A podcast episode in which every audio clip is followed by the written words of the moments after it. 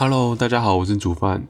那今天想跟大家分享那个，也是跟情绪有关啦。因为上上礼拜上礼拜三的时候，我记得有有有稍微讲一下，就是呃，我礼拜一没有上上礼拜一没有发这个新的集数，是因为就是心情有点受到影响这样子。那其实其实我个人啊，我我想讨论的是关于，嗯，算是。别人的情呃，因为其实我我先讲，我先讲一篇文章好了，就是我之前有看到一篇文章，它不过它是二零一七年的文章了，在那个风风传媒上面的。那文章的标题叫做“别人的情绪不是我的责任”。那心理师比起时时刻刻关心体谅他人，学着把自己摆第一。好，标题是这样。呃，我我觉得有点像是。因为我其实我认为我是一个情绪处理很快的人，然后，但但但但但但不代表我不会受到影响。然后，因为发生了一些呃感情上的事情，然后我觉得对方很难过，所以我也会。觉得很难过，就是我我觉得在台湾普遍的社会都会有一种，呃，感觉上不想要让自己当坏人的感觉，所以当别人心里很难过的时候，其实自己也会觉得，嗯，就是不好受，就可能会罪恶感啊什么的。当当然，我不是只因为这些感受让我觉得情绪不好，我我还有别的。对，还有别的感受让我情绪不好。对，那，嗯，我我会说还有别的，是因为我并不觉得光是罪恶感就可以让我难过到这样。尤其是，呃，很很多时候，其实我就是我理智跟感性其实分蛮开的。那。就是因为我可以分开，所以其实当我意识到说，哎，我是不是因为罪恶感而难过的时候，其实我可以很快的跳脱出那个因为罪恶感而难过的这个情绪。那所以，所以我会觉得难以跳脱的时候，有时候呃，难以跳脱是另外一件事情。可是如果我，嗯，要怎么说呢？就是，可是，在就是刚刚提到嘛，就是在呃，普遍会觉得让别人难过不好的这个这个枷锁框架下，在这个框架下，也会觉得好像自己如果很快就离开这个难过的感受，然后让自己开心，好像也就不太好。对，那我觉得这个框架对我来说蛮有趣的。那要拿开，其实也我也不是做不到。对，只是我觉得我现在在就是在要拿开还是不拿开。对，因为如果别人难过的时候我没有感受，我会觉得好像是，对我就会觉得好像是一个很糟糕的人。但说实在，一拿开就可以做到，对吧？如果我我不这么想，我我我不觉得别人难过跟我有什么关系。如果我跟这篇文章一样，就是说别人的情绪不是我的责任的时候，那那又话说回来，就是责任这件事情，到底对对方。做出什么样的行为算是自己的责任？然后到底对方的情绪是自己的问题还是我的问题？我觉得这个也蛮让让我会稍微想要理清一下这样子。好，这是我呃，就是有点觉得嗯，可以可以拿来讨论的地方。那我来稍微讲一下这篇文章好了。好，那我再重复一次题目。它的题目叫做“别人的情绪不是我的责任”。心理师比起时时刻刻关心体谅他人，学着把自己摆第一位。好，这个念出来的断句有点差，不过管他的，因为他的题目有点长。好，他说，因为其实父母的是，呃，父母从小就教育是说，要懂得体贴体谅别人的感受，然后当一个好相处的人。对，但是其实如果，但其实这个作者就会发现说，如果他常常去感受别人不悦的情绪，就会搞得自己好像很紧张，好像是就他自己也就是不好这样子。但如果他发现别人不开心的这些情绪呢，即便是说不是因为作者自己。但是他也会想说要去取悦对方，让对方开心，对。那甚至说在团体的时候呢，如果呃作者自己本身被冒犯的话，他也会考虑说对方的感受，所以不想要把这个气氛打坏，所以作者通常都会把这个情绪忍下来，就是笑一笑，假装什么事情都没有。那基本上其实我觉得我也是类似的，就是像我让就是对方难受嘛。然后我也会觉得，嗯，这样我是不是想要，呃，我是不是应该要帮他恢复？那甚至说对方陷入这样的情绪，我也会觉得我是不是不应该开心？我觉得，我觉得就是会有这样子的枷锁或者框架嘛。对。好，那文章里面呢，作者就是说，其实每个人是需要为自己的行为负责，但是其实不需要为别人的情绪负责。就是如果我们一旦变得说想要帮别人的情绪去负责的话，其实我们的人生就会是为了别人而活。对，那很很多时候我们就会花很多时间是在追逐别人的情绪当中。但其实像我自己啦，跳脱文章哦，像像我自己就会真的觉得说，情绪就是呃一阵一阵的。有时候我们很在乎别人的感受的时候，其实。殊不知，下一秒对方就就没事了，但是我们还陷入那个情绪里面。对我觉得，我觉得这样就是有点本末倒置了。对，好，那再回到文章里面，就是说，他呃，作者会觉得，如果我们不在乎自己真实的感受的时候，在这个过程中也不可能会说感受到自己的价值。但如果自己的人生，呃，应该说是。因为他他作者的意思是说，如果别人的感受大于自己的感受的话，那这个状况下其实就也感受不到自己的价值。哎，那就同一句话了，对，他会这么觉得。所以呢，文章就会觉得说，呃，作作者就会觉得说，呃，应该要练习把自己的感受放在第一位。对，那把自己的感受放在第一位跟。就是不代表说我们都是自私的，因为我们还是可以去沟通、去妥协，就是希望别人尊重我们的方式，然后来去讨论啊，或是相处这样子。对，那作者说，呃，当我们想要满足别人的需求，那是我们的自由与选择，而不是我们的义务。对，那，呃。好，大概是这样吧。后面其实讲的就是在叙述这些事情啊。那这个，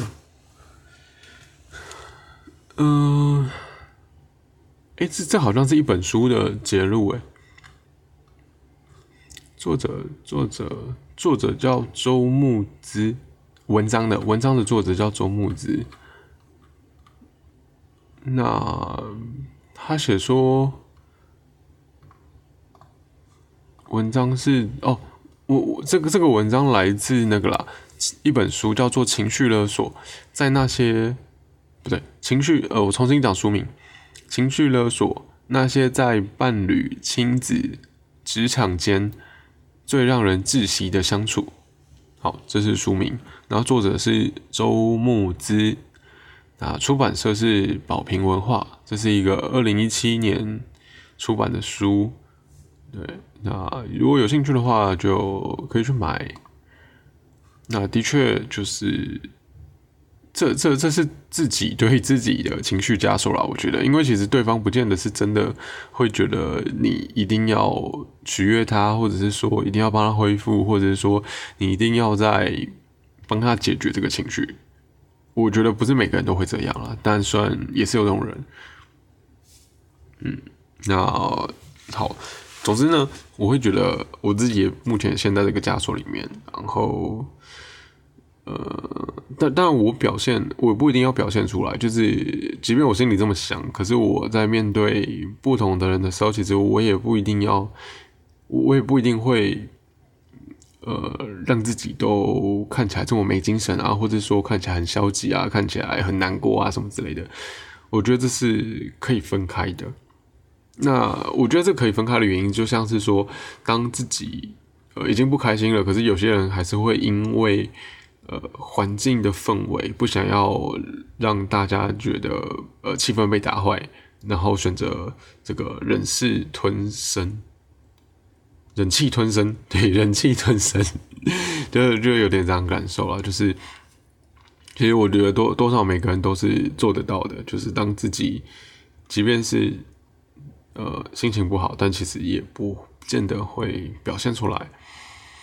对，好，那嗯，其实我自己本身也没什么结论啦，就是关于说要不要把这个。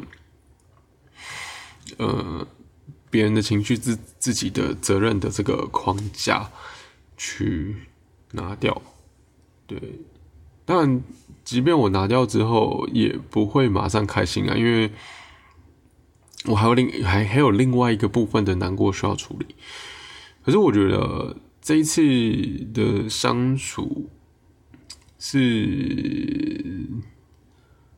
嗯，我我我自己难过的部分是说，其实我没有想要让对方也觉得难过，但这中间其实你要说误会嘛，我也觉得算是误会吧，可能可能有点误会啊，因为我们我我跟对方都不是一个很把内心的想法全部都会讲出来的人，就我们有时候会觉得自己好像。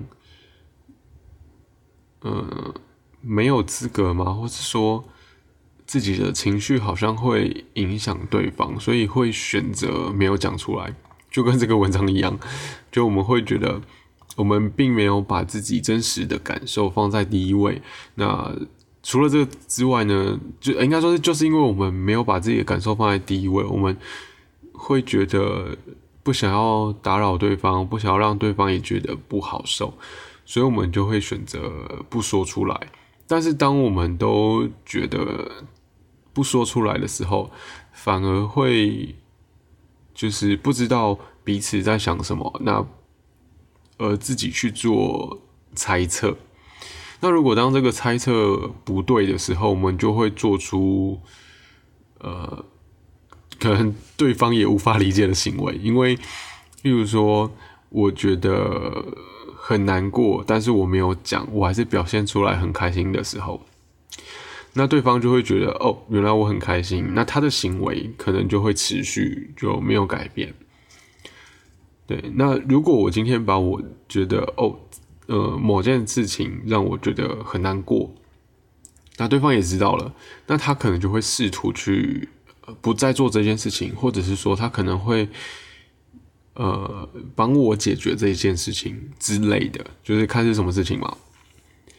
所以反而这次我也是比较深刻体会到，说有时候当彼此还没有那么熟的时候，就是了解不够深的时候，真的是应该讲出来。可是像像像我，我觉得会是我我会形容说了解不够深，是因为。呃，像我跟我妈相处嘛，就是毕竟都几十年了嘛。像我以前很常说的话叫“随便”，就是例如说，因为我我妈都会在家里，她都会煮饭，然后，呃，她也会每天都很烦恼说，哎，到底今天要煮什么？所以她就会问我说想吃什么，那我就会说随便。那后来她会丢选择题，例如说想吃呃肉，想吃什么鸡肉还是想吃猪肉？假设。假设她问这个问题，然后我就会说随便。然后我觉得厉害的地方是说，我只我每次都是回随便，可是我妈却听得出来我真实的感受。就是有时候我的出发点是想说，呃，你煮什么我都会吃，但不代表我完全没有，呃，觉得哪个比较好。但是我一样都会说我随便，但我妈都分得出来，这是我小时候的经验啦。所以我就觉得，哇塞，就是真的深刻了解的时候，其实就是光是一样的看起来一样的反应，其实对方是感受得到那些细节的。那所以。我觉得，如果真的很熟很熟的状况之下，才会发生这种事情啊。但大部分的时候呢，其实我们把自己的感受讲出来呢，可能对方会好很多。那我我一个蛮好的朋友，也是他曾经也跟我说过，因为我是一个不喜欢吵架的人，所以当我有情绪的时候，我不会马上就是表现出来。那他就会觉得说。呃，不表现出来的话，他就不知道我到底是不是真的在意这件事情。可是其实，我觉得啦，我那时候是会觉得说，呃，我即便没有表现出情绪，可是我有把这件事情拿出来说的话，代表我是重视这件事情的，对。所以，嗯。所以，我我觉得，我那时候会觉得说，其实我不一定要把这个情绪表现出来，因为当我把情绪表现出来的时候，我也会怕，就是对方因为我的情绪而受影响啊。就我对那时候这样想。好了，那这集呢，稍微讲一下这个，呃，我个人这。一两个礼拜呢，对于情绪有新的这个看法。那自己的情绪，我其实我觉得我可以处理，就是我可以把情绪跟行为分开。但是今天呢，我觉得我想要讨论的反而是说，当面对别人的情绪的时候，我我发现我反而自己有一个框架，就是我让别人难过的时候，我就会想要去。呃，处理对方，我就会觉得对方的情绪是我的责任啊。